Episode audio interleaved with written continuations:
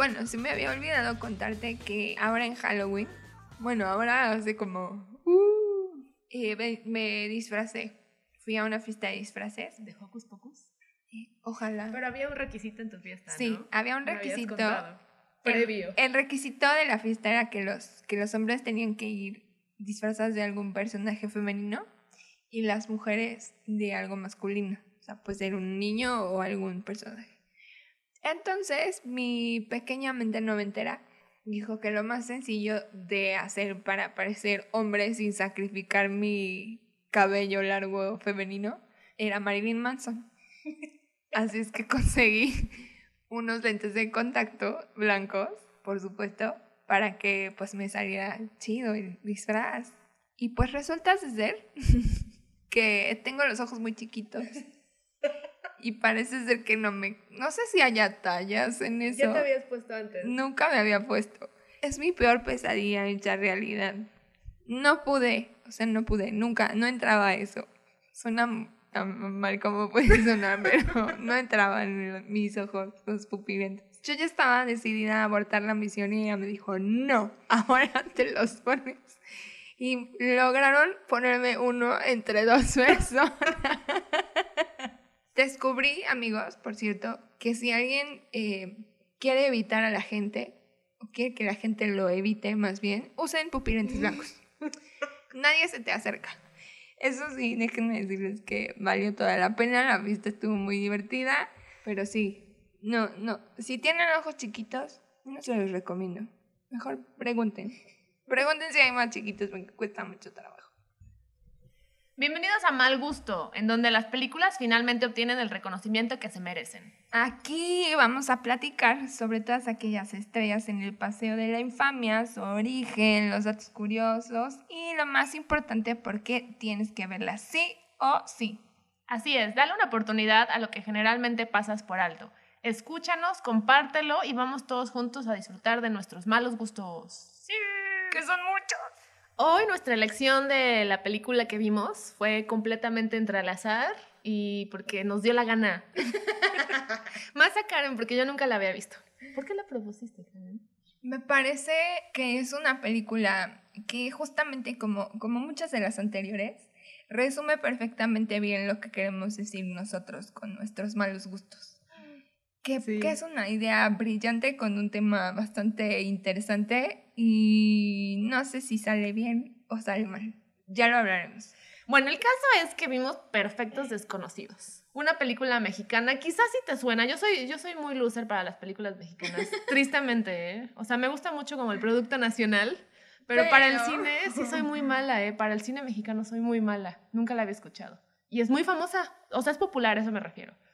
Eh, Perfectos Desconocidos es una película mexicana de comedia del 2018, finales del dos- del 2018, entonces es muy reciente esta película. Es un remake de una película italiana del 2016 que se llama Perfetti Es conociuti. Sconosciuti. Hagan, eh, mientras escuchan esto, muevan su manita, por favor. Yo lo hice.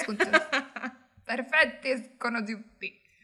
Está protagonizada por Bruno Bichir, Mariana Treviño, Cecilia Suárez, Ana Claudia Talancón y Miguel Rodarte, entre los nombres más reconocidos. ¿Qué es eso? O sea, yo cuando vi el póster dije, ay, Ana Claudia Talancón, Mariana Treviño, es el, el, tigre de Santa Julia. dije, ay, no. Y la interna Cecilia Juárez. Cecilia Suárez. Juárez. Trata sobre siete amigos que se reúnen a cenar, como así, así cualquier salida entre amigos.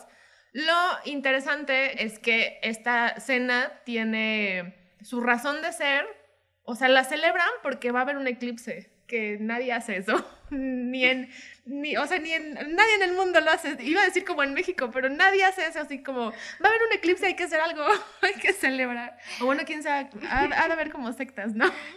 Imagínate que yo me imagino diciéndoles a mis amigos en el grupo de WhatsApp así, oigan, ¿Qué vamos a hacer este eclipse? en el eclipse del viernes quieren venir a cenar, me van a mandar a las fregadas. Sí, nadie hace eso. Maldita bruja eres que Porque, ¿qué o sea- importa. pero celebran, no, no celebrar, celebrar no es la palabra, pero la cena se realiza en torno al eclipse. No es como de, ah, vamos a organizamos casualmente una cena y va a haber un eclipse el mismo día. No, es como, va a haber un eclipse, hay que hacer algo. Entonces, se, se reúnen a cenar y por pura casualidad se les ocurre hacer un juego de, ay, hay que poner nuestros celulares en el centro y cuando al que le llegue algo lo va a tener que leer frente a todos. Y esto genera discusiones y malentendidos muy interesantes. Entonces, esa es básicamente la sinopsis de Perfectos Desconocidos. Supuestamente está bien calificada, no es considerada mala, pero sí entra en la categoría de las analizadas en el podcast de mal gusto. Ahora sí, ¿por qué estamos analizando una, entre comillas, buena película en mal gusto, Karen? Primero que nada porque está en Netflix. ah, bueno, caso cerrado. Vámonos. Entendido. Pero también es importante que les digamos que como buena película mexicana tiene críticas divididas. O sea, es una película que fue muy taquillera, pero también tiene así como que sus detractores y ha causado mucha polémica por lo mismo, porque estamos así como, como que es 40-50, digamos, entre que quienes sí les gustó y quienes no les gustó. Y el 10% restante. Ay, dije 40. Y el 10% restante es, el crew de la película. ah, porque para eso vi el trailer y le dije a Karen, oye, pero esta película se ve buena y está bien calificada. ¿Y qué me dijiste? Hay que verla. No, me dijiste, pues la de haber calificado las mamás de, los actores, ¿por qué?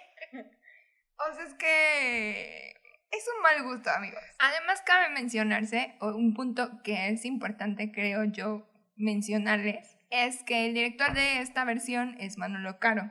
Manolo Caro se ha vuelto muy famoso por las últimas temporadas de La Casa de las Flores en Netflix pero es un director que causa mucha polémica porque hay quienes les gusta mucho su trabajo y hay quienes no lo soportan. Así que, eh, pues es una, es una muy reñida competencia entre si es buena o mala o, cómo la definiríamos. Eh, la verdad es que creo que, que, que la idea es como muy actual. O sea, sí, sí siento que es una de esas películas que al final, después de tanto caos y tantas situaciones y tanta cosa, sí refleja de cierta manera la realidad y creo que eh, de alguna manera sí hicieron una buena adaptación al público mexicano o a la sociedad mexicana más bien. Eso está muy padre, que sí, a pesar de que era una historia que ya vimos miles de veces, sí, está padre ver la versión mexicana porque pues como mexicano entiendes varios chistecitos, varias como costumbres, entonces. Y si tú eres una de esas personas que honestamente no ves cine francés, o mucho menos italiano, pues a lo mejor solamente quedas con esta versión y no haces comparaciones ni sufres por saber que existe alguna otra versión. Quizás te gustaría más la película.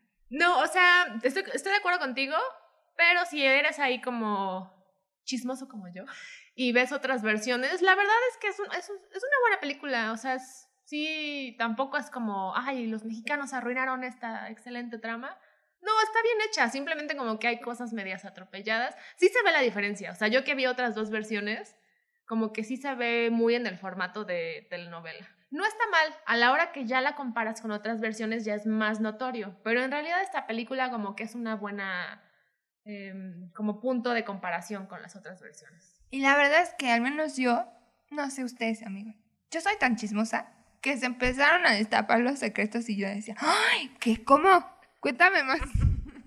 Quiero saber. No, espérate, ya sales. No, espérate, ahorita venimos al tuyo. No me había yo dado cuenta hasta ahorita que lo mencionas. Estaba como, ya me acordé. Y sí hubo una parte donde literal dice, no. Porque todo se vuelve muy caótico, amigos. Muy, muy. no ni siquiera tienen la idea de lo caótico que se puede poner esto. Lo que sí me gustó mucho definitivamente es que no les vamos a decir cómo termina, obviamente, pero que una vez que entiendes cuál fue la resolución de todo esto, te sientes como parte de ellos, así de, ay, me sé todos sus secretos. Yo también me fui con todos sus secretos de esa cena, ¿no?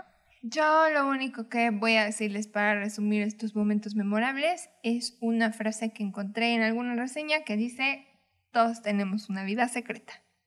Así es que piénsenlo con almohadas y jugarían esto con con su sus familiares o sus amigos o sus conocidos. Yo creo que para empezar yo no hubiera ido a la cena. A la, a la mera hora me hubiera dado flojera y hubiera inventado una excusa. Yo creo que si hubiéramos organizado una cena entre tú y yo, nos hubiéramos escrito como esa vez. como dos horas. Um, Oye, no sí tengo ganas. Yo tampoco. ok, bye. Yo una vez, ahorita que lo mencionas, leí algo sobre que nunca nadie te va a conocer, que tú nunca eres con absolutamente nadie como eres contigo, o sea, cuando estás solo. Y sí me hizo pensar así como de, qué triste. Es verdad, y es muy triste. Muy mexicano. No, porque también es italiano y francés y español, y ahorita les decimos que esta es la transición perfecta para los datos curiosos. Esta es la película con más remakes en la historia del cine. No lo dudo ni un segundo. Resulta que hay remakes españoles, coreanos, franceses, húngaros, griegos, chinos, rusos, alemanes, polacos, turcos e indios. Y actualmente Qatar y Suecia están produciendo ya sus propias versiones, mientras que Estados Unidos ya compró los derechos del título, pero no, no la han todavía trabajado. Entonces, esta la verdad es que es una razón por la cual no deberían perderse la versión mexicana antes de que eh, Estados Unidos la termine de arruinar. Confío en que eso es lo que va a pasar. Vean la mexicana. Sí, porque también es importante que, bueno, si ha tenido tantos remakes, pues también tenía un punto interesante, ¿no? Si estuviera muy, muy fea, pues nadie la querría hacer. Tú, tú dime, porque yo encontré por ahí en mis datos curiosos que se rumora que la mejor versión es la francesa. Primero vi la mexicana y luego vi la francesa y sí noté un- una gran diferencia, pero gran diferencia y de ahí me regresé a la original que es la italiana. Y la italiana me gustó mucho. Bueno, hablando de remakes, sí me gustó mucho la francesa, pero la italiana está perfecta. Tendría que verlas, o tendríamos que ver la coreana, la no sé qué, las cuatro. ¿Cuáles verías? La turca, la de Egipto. No, imagínate, la turca debe ser todavía más melodramática. La que esta. India, o sea. Sí, ¿será? ¿Tendrán un número musical? Hay que verla.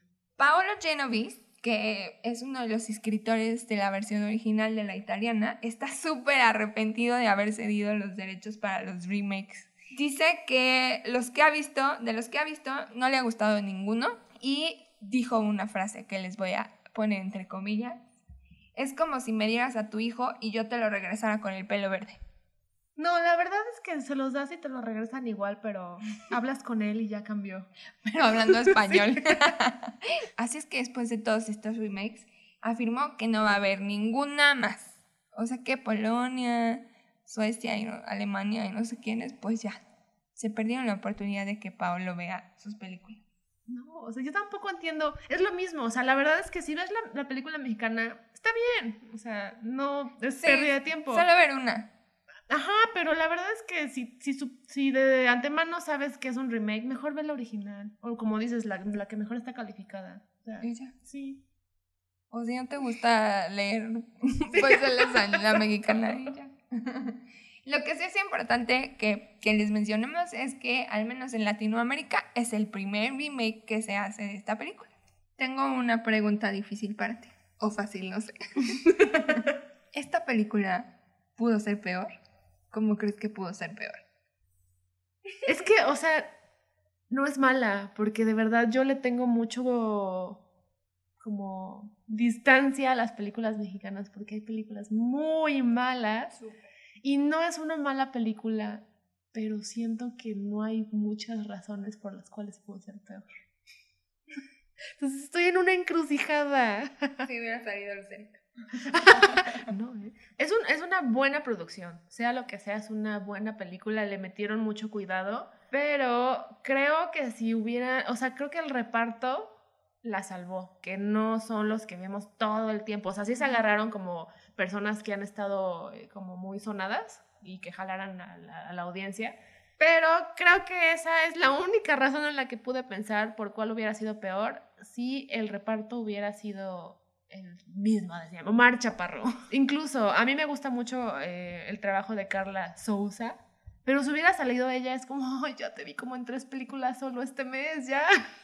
Eso, básicamente. ¿Tú hubiera sido peor? Yo creo que sí hubiera sido peor si, em, como era una versión mexicanizada, siento que a lo mejor hay algunas cosas que se hubieran querido guardar o reservar o que hubieran pensado que no eran tan relevantes, no sé, fotos, mails, o sea, dos o tres detallitos que quizás ya hay así como que vista la película en, en completo, pues es como que quizás hasta saldrían sobrando, pero que en su momento son como súper importantes para ir escalando esta cuestión de, de, los secretos, de cómo una cosa como muy sencilla lleva a otra más fuerte y más grande y se va haciendo todo mucho más caótico.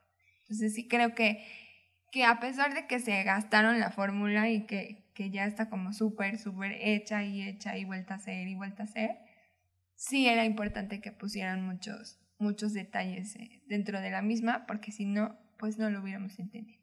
Yo creo que así hubiera podido ser peor. ¿Es la peor película que has visto? ¿Esto supera Nine Planet? No. oye, tenemos que ponernos una meta así de... Del. Para poder contestar esta pregunta, así como si es la peor que he visto. No, de plano, no. Para nada, es la... está muy buena. O sea, de verdad la única crítica es que si ves otra versión, sí se va a quedar un poquito, poquito corta, está no tanto la mexicana, pero para nada es mala. No, no, no, no. ¿Tú? No, a mí tampoco me parece mala. O sea, dentro de los parámetros de comparación de otras películas, pues sí. Pero así como que por sí sola no me parece mala. Te digo que, que hubo una, una parte en donde se me hizo medio aburrida, pero hubo otra donde me tenía así como súper... Ya quiero que me digan qué va a pasar. Es que el chisme... El chisme mueve montañas, de verdad. Deja tu la fe. El chisme. sí, sí, no, no conviene en nada. Sobre todo en México. Bienvenidos. Si quieren ver a alguien así con muchas ganas, díganle, te tengo un chisme. Van a ver cómo. Así me llama Karen. Amigos, no se pierdan esta versión, de verdad. Es uno de nuestros mejores malos gustos que hemos recomendado, yo pienso. ¿Qué has recomendado? ¿Qué, he recomendado? ¿eh? Después de Twilight. fin. ¿Qué estás viendo actualmente? Bye.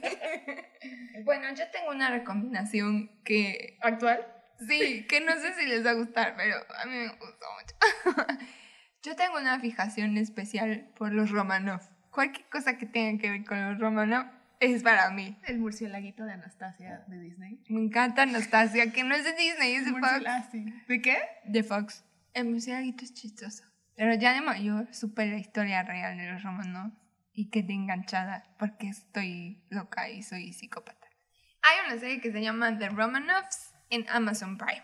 La verdad es que no es lo que yo esperé, pero está muy buena. Se trata de personas alrededor del mundo que tienen historias diferentes, separadas de unas de las otras, pero todas tienen en común que creen o dicen o son, entre comillas, descendientes del Romanov. ¿Es, ¿Es, ficción o es? Es ficción, es ficción pero está ambientada como en una época actual, ¿no? Y todos juran que son Romanovs. Incluso muchos de ellos tienen apellido Michael Romanov y así. Así es que eso, eso es como el, el hilo conductor, que es que forman parte de esta popular dinastía que fatídica, porque se quedó como el mito de si alguna de las hijas quedó viva. Y entonces hubo mucha, muchas mujeres que decían que ellas eran Anastasia, por eso se hace la película la de Anastasia. ¿La de Disney? Ah, que no es de Disney. Entonces esta es de los Romanov. Eh, se ambienta en la época actual, ya lo dije como 40 veces. Y eh, todos los capítulos son diferentes, o sea, no tienen continuidad y no son historias que están relacionadas solamente porque son descendientes de los Romanov. Y pareciera que estas cuestiones de tragedia pues es casi casi como una maldición de familia que los persigue hasta la actualidad. Entonces, eh, vemos ahí como algunas historias bastante trágicas o bastante accidentadas que, que no tienen nada que ver con, con la historia original de, la dinastía, ¿no? Eh, lo que sí es que les puedo decir que salen muy buenos actores. Pueden ver a Aaron Eckhart, Corey Stoll, Christina Hendricks, eh, Amanda Pitt, Isabel Huppert, que sale y que hace una super actuación así Isabel como siempre. Huppert. entre otros actores también muy populares. Eso sí, los episodios son un poquito largos, duran como una hora, un poquito más de una hora, eh, pero no tienen, les digo, relación alguna. O sea, no es una historia así como continua, sino todas son separadas y todas son historias bastante interesantes. Solo es una temporada de ocho episodios y dicen que muy probablemente ya no hagan una segunda. Entonces, pues está bien como para que, la vean De rápido. y ya, lo superen. Entonces, véanla, véanla. Si les gustan algunos de ellos, de los que mencioné, vale la pena. Se las recomiendo. Yo sí acepto. Voy a verla. Ya sería como la segunda o tercera de tus recomendaciones que me he hecho a, a la cartera. ¿Cuándo vas a ver mis recomendaciones? Cuando recomiendes The Office. ¿Cuándo qué? The Office. Pensé que ibas a decir cuando me recomiendes algo bueno. Es que tengo que confesar aquí públicamente que me prestó dos películas. Tres. Y el otro día puse una y la quité porque es muy fea. ¿Por qué me esto? Me odia. ¿Cuál, cuál? ¿Cuál? Porque hubo una que te expliqué muy específicamente. Está muy difícil de ver. ¿Cuál? ¿Cuál? Puse la de. ¿Qué? Hollywood, no sé qué. Te las presté hace tanto tiempo que ya ni te acuerdas de lo, del preámbulo.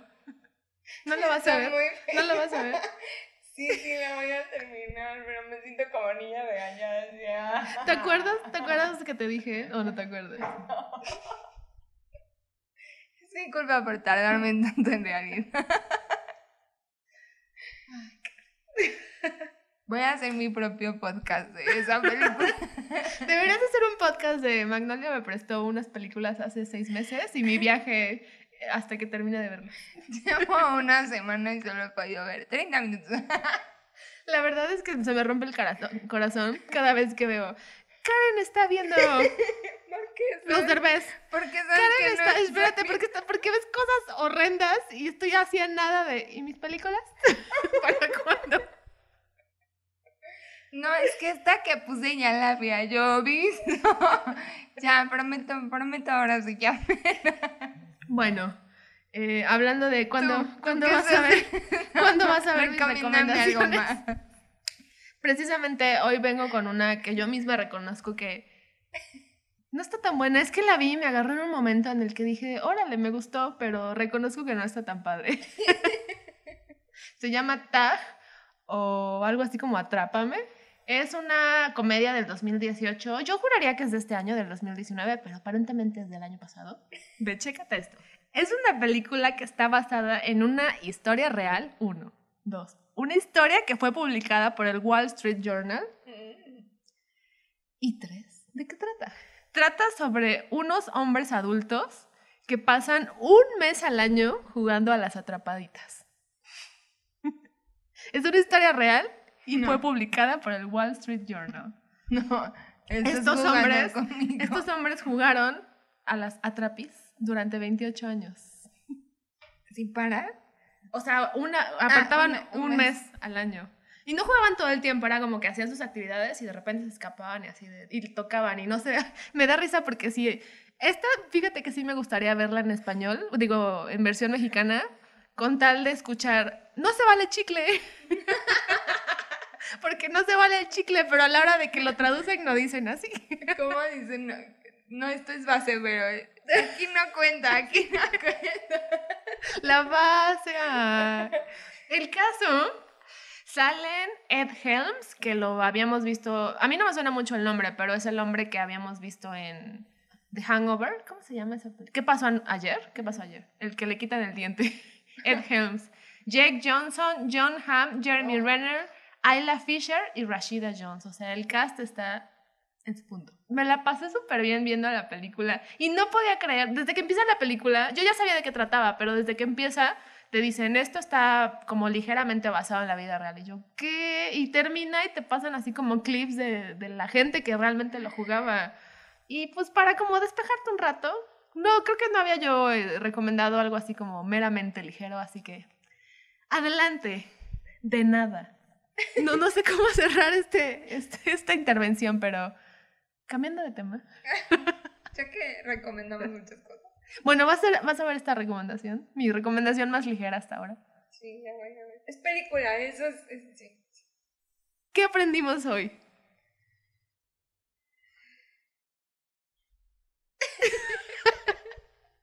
Fin. que, que nos, que el chisme mueve montaña. Más que la fe. Saluden eso. Esa es mi lección valiosísima del día de hoy. Muy buena, muy buena. Ya saben que nos pueden escuchar en Spotify, Apple Podcast, Google Podcast, Breaker, Overcast, Pocket Cast, Radio Public. Ya te vi que lo estás leyendo de mis apuntes.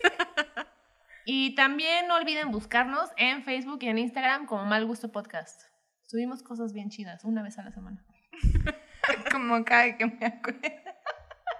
Y bueno, recuerden que para disfrutar de todo en esta vida hay que tener un poquito de mal gusto. O nivel melodramático De- ¿Qué cano? Manuel Cano. de Manolo Caro. Cano, señor, señor, señor. Cano es, gracias. Caro, caro. Caro. Como fuera expensive. Manuel Cano. Ah, yo aprendí que Manuel Cano y Manolo. Manuel Cano y Manolo Caro son dos personas diferentes. Bueno, muchas gracias, bye. Cecilia Suárez bien incluida. Cecilia Juárez.